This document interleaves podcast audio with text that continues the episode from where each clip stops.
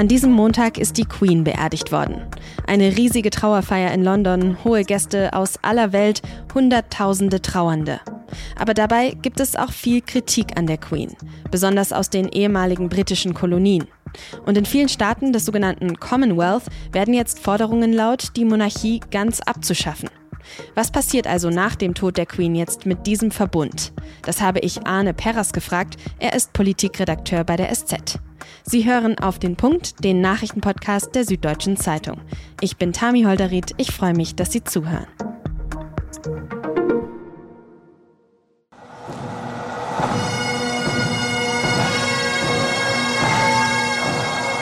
Ja, so hat sich das am Montag in London angehört, beim Trauerzug für die Queen durch die Stadt. Um 12 Uhr deutscher Zeit hat dann in der Westminster Abbey auch der Trauergottesdienst begonnen.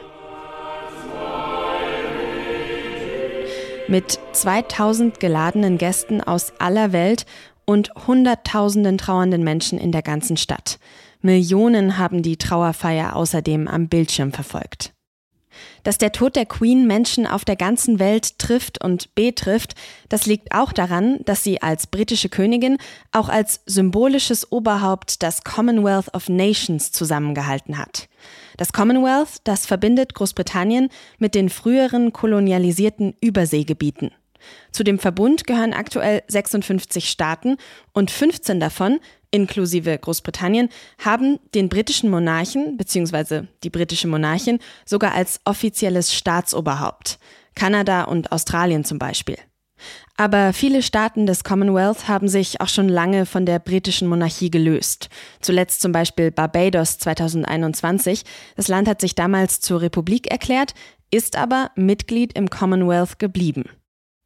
Der Verbund, der hat nämlich schon auch praktische Vorteile für seine Mitglieder. Sie sind dadurch eben in ein Netz aus Staaten eingebunden, mit denen man sich absprechen und gemeinsam handeln kann. Außerdem bekommt man innerhalb des Verbunds leichter Visa und kann einfacher reisen. Aber natürlich sehen viele das Commonwealth eben auch sehr kritisch. Schließlich geht es ja in der Geschichte der britischen Kolonien auch um Dinge wie Sklaverei, Ausbeutung und Entwurzelung von vielen indigenen Völkern in den jeweiligen Ländern. Da liegen jetzt also Kondolenz für die Queen auf der einen Seite und aber auch die Kritik am Kolonialismus gar nicht so weit voneinander entfernt. Über die ja schwierige Geschichte des Commonwealth und wie es nach dem Tod der Queen damit weitergehen könnte, habe ich mit Arne Perras aus dem SZ Politikressort gesprochen. Arne, in Großbritannien trauern heute viele Menschen um die Queen. Wie ist es denn in den früheren Kolonien, also in den heutigen Commonwealth-Staaten? Trauen die Menschen dort auch? Also getrauert wird natürlich überall und auch in allen Schichten.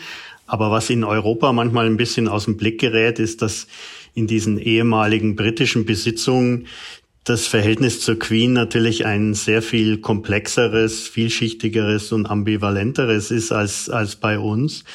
Das hängt einfach an der kolonialen Geschichte und an der Rolle, die Großbritannien als Weltreich in diesen Gegenden spielte.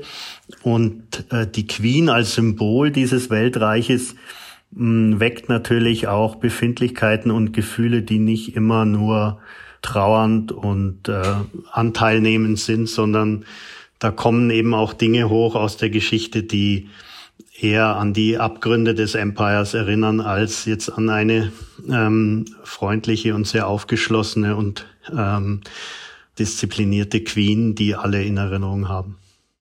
Dann sprechen wir doch genau darüber noch ein bisschen. Wie blicken denn diese ehemaligen Kolonien heute auf Großbritannien und auch auf die Krone? Also wie ist das Verhältnis?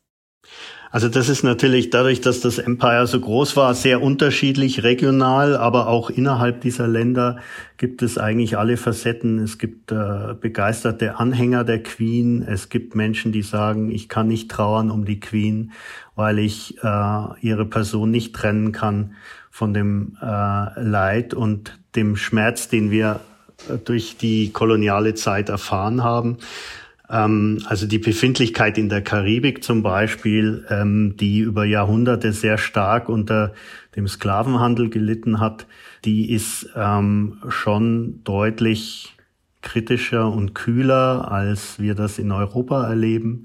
das sieht man auch daran, dass manche der Staaten die Queen als Staatsoberhaupt bereits abgelöst haben nach der äh, Unabhängigkeit. Andere denken darüber nach und man muss auch davon ausgehen, dass der Tod von Elisabeth jetzt eine Zäsur ist, in der diese Bewegungen, also vom, von der Monarchie zur Republik, äh, sicher nochmal einen Schub bekommen werden. Hm, also du erwartest, dass sich auch immer mehr Länder des Commonwealth von der Monarchie lossagen jetzt in den nächsten Monaten, Jahren, sage ich mal? Also es ist damit zu rechnen und man hat diese Signale schon aus einigen Ländern, dass ähm, sie die Monarchie abschaffen wollen und Republik werden wollen. Im vergangenen Jahr hat das Barbados schon gemacht. Ähm, aber auch in, in einem Flächenstaat wie Australien hat man ja vor einigen Jahren schon mal darüber abgestimmt, ob man die Queen als Staatsoberhaupt beibehalten oder ablösen möchte. Damals ist das sehr knapp ausgegangen für die Queen, aber nachdem ähm, Elisabeth jetzt gestorben ist, ist das natürlich auch ein Zeitpunkt, in dem die republikanische mh, Sicht doch äh, wieder nach oben kommt und man kann eigentlich damit rechnen, dass auch in Australien irgendwann wieder darüber abgestimmt wird. Hm. Das heißt, die Queen war extrem wichtig für das Commonwealth, aber vielleicht können wir noch mal kurz darüber sprechen, welche Rolle sie da überhaupt genau gespielt hat. Sie war das Staatsoberhaupt von 15 von diesen 56 Staaten, aber ja Oberhaupt, also symbolisches Oberhaupt irgendwie für alle. Kannst du das noch mal ein bisschen erklären, wie diese Verhältnisse da sind? Ja, also die Queen hat ja durch ihre extrem lange Regentschaft, 70 Jahre, sehr viel symbolisiert äh, für die Menschen in ähm, den ehemaligen Besitzungen oder Kolonien. Sie ist ja schon 52 auf den Thron gekommen, das heißt in einer Zeit, als das Empire noch sehr groß und lebendig war, wenn man so will. Ähm, das heißt, die Queen symbolisierte eigentlich beides im Verlauf ihrer äh, Regentschaft. Einmal das Empire selbst und später das Erbe des Empires. Sie musste als Staatsoberhaupt den Übergang vom Weltreich, das dekolonisiert wurde, zum Commonwealth, also der Nachfolgeorganisation, dem losen Verbund ehemaliger Kolonien, begleiten. Und ähm, sie ist eigentlich immer das stärkste Band gewesen, diese Länder innerhalb des Commonwealth of Nation, äh, Nations zusammenzuhalten. Insofern ähm, kann man schon sagen, dass die Queen eigentlich das wichtigste Element oder das wichtigste Band des Commonwealth war. Und das wirft natürlich die Frage auf, ähm, äh, was kommt danach? Und was kommt danach? Was wäre deine Einschätzung? Ja, also für Charles, der das ja jetzt äh, übernimmt, äh, ist das nicht einfach, weil es natürlich ähm, nicht nur in den Ländern, wo die Queen Staatsoberhaupt ist, sondern auch in anderen Commonwealth-Mitgliedstaaten debattiert wird, was bringt uns das eigentlich? Ja, also natürlich ist so ein multilateraler Verband gerade für kleinere Staaten oft nützlich, die Verbindungen, Visa-Erleichterungen, all das. Aber ähm, gleichzeitig äh, gibt es doch auch eine Debatte in den Ländern, ob das äh, nicht irgendwo ein Anachronismus ist und äh, ob man das ähm, eigentlich alles braucht. Das heißt, eigentlich kann Charles dieses Commonwealth nur dann erhalten, wenn sich das Commonwealth irgendwie neu erfindet. Man kann da an vieles denken, Umweltschutz, äh, Klimawandel. Äh, also es gibt viele Aspekte, die eigentlich geeignet wären. Ähm, aber ob das Königshaus die Kraft dazu hat und das auch wirklich ähm, so umsetzen kann, das weiß man noch nicht. Jetzt hast du es vorher schon angesprochen. In vielen Staaten ist der Schmerz und das Leid aus der Kolonialzeit ja immer noch spürbar. Viele Staaten fordern Entschädigungen und eine echte Entschuldigung. Die Queen selbst hat sich aber nie eindeutig zur Gewalt des Kolonialismus geäußert. Wird sich das unter König Charles ändern? Ja, also man weiß ja, dass ähm, Elisabeth ähm, darüber sehr wenig gesagt hat. Das war eigentlich bis zuletzt so. Sie hat sich sehr, sehr interessiert äh, für alle Lebensbereiche in den ehemaligen Kolonien, für alle Völker, für auch betroffene Nachfahren ähm, indigener Gruppen. Aber offen geäußert hat sie sich zu dieser Geschichte eigentlich nie. Das hat sich eigentlich erst ähm, mit Charles und dann auch William ein bisschen geändert. Ähm, also die Sklaverei wurde von Charles auch schon ähm, mit großem, tiefen Bedauern ähm, bewertet. Äh, William nannte sie dann abscheulich bei einem Besuch in Jamaika. Das sind eigentlich neue Töne, die man von früher so nicht kennt. Was man allerdings nicht weiß, ist, was daraus folgt. Also ähm, die Frage von Reparationen, von Entschädigungen, die von Aktivisten immer wieder aufgeworfen werden, mm, die hat eigentlich das Königshaus bisher immer äh, sehr konsequent umschifft, obgleich es sicher so war, dass auch die Krone oder das Königshaus selber etwa durch die, äh, den Sklavenhandel äh, stark profitiert hat. Aber man muss davon ausgehen, dass jetzt nach dem Tod der Queen und ähm, der neuen Ära von Charles diese Fragen viel stärker in den Vordergrund rücken, als sie es bisher getan haben.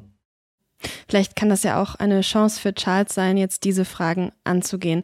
Vielen herzlichen Dank, Arne, für das Gespräch. Bitte. Die Ukraine hat am Montag einen Angriff auf ein Atomkraftwerk im Süden des Landes gemeldet. Alle drei Reaktoren des AKWs sind aber wohl unbeschädigt und funktionieren normal. Das hat der staatliche Betreiber Energoatom mitgeteilt. Es habe eine Detonation etwa 300 Meter entfernt von den Reaktoren gegeben, dabei seien Gebäude beschädigt worden. Außerdem seien durch den Angriff Schäden an einem Wasserkraftwerk in der Nähe entstanden. US-Präsident Joe Biden hat am Wochenende nochmal Unterstützung für Taiwan versprochen. Die USA würden Taiwan im Fall eines chinesischen Angriffs militärisch verteidigen. Jetzt hat sich Chinas Staatsführung deshalb empört gezeigt. Mit den Äußerungen verstießen die USA gegen die Verpflichtungen, die sie gegenüber der Volksrepublik China eingegangen seien, so eine Sprecherin der Staats- und Parteiführung in Peking. Taiwan ist demokratisch regiert, China betrachtet die Insel aber als eigenen Landesteil. Joe Biden hat sich auch in der Vergangenheit ähnlich geäußert, aber gestern war seine Aussage besonders klar.